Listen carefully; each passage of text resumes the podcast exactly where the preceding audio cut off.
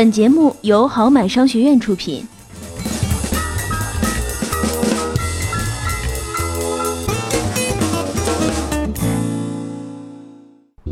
古时候啊，有一个书生叫做小王，家里那叫一个穷啊，全部家当只有一张桌子、一条凳。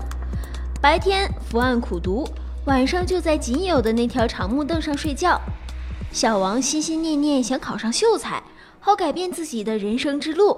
一朝一日金榜题名，当个驸马那就完美了。大家也知道，中举那可是古时候贫穷人家孩子改变出身的唯一出路。小王呢，也只是千万学子中普通的一个。考秀才这事儿对他来说绝非易事。佛祖可怜小王，这天半夜就托梦送给他一个神秘的盒子。这盒子里有块金子，当你把它拿出来以后，里面又会有第二块。但是呢，你必须把宝盒扔掉，才能花这些金子。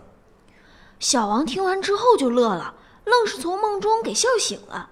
他发现书桌上果然有一个精美的沉木盒子，在里面呢放着一锭金子。小王呢半信半疑地取走盒子中的金子，盒子里立马出现了第二块。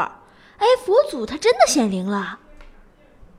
谢谢佛祖，佛祖啊，我爱你啊！于是啊，那天的后半夜，小王一边感谢佛祖，一边不断的往外拿金子，一直没有合眼。地上摆满了金子，小王不必中举，也已经改命了。哇！即使后辈子啥也不做，光花地上的钱也是不愁吃不愁喝了。我的人生终极目标不劳而获就这么实现了。新的问题来了，每当小王准备出门花金子的时候，他一想到要扔掉宝盒就很心痛。不够不够，我要再多拿一点出来。小王呢，坐在家里，抱着盒子，不吃不喝的，一直往外拿金子，直到整个屋子都装满，他还是舍不得把宝盒扔掉。不能扔，我不想扔，也不舍得扔。最后啊，虚弱的小王想出门买吃的，可他连手开门的力气都没有了，最终死在了宝盒旁。家里堆满了黄金的书生小王，居然死于饥饿，这不是守财奴是什么呢？不过呀。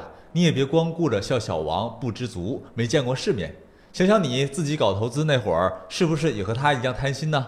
不少投资者在购买某些产品后，收益有了明显的上升，并且很快达到了他们的目标收益。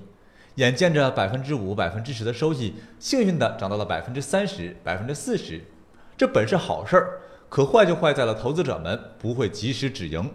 随着收益的上涨，他们的欲望反而越来越强。祈祷收益继续飞速上涨，甚至在收益开始回落时，他们仍不放手，相信自己会一直幸运下去，直到有一天收益终于回落到买入价格，甚至亏损被套。哎呦，我要是早点卖了该多好啊！哎，可见投资中的贪心人皆有之。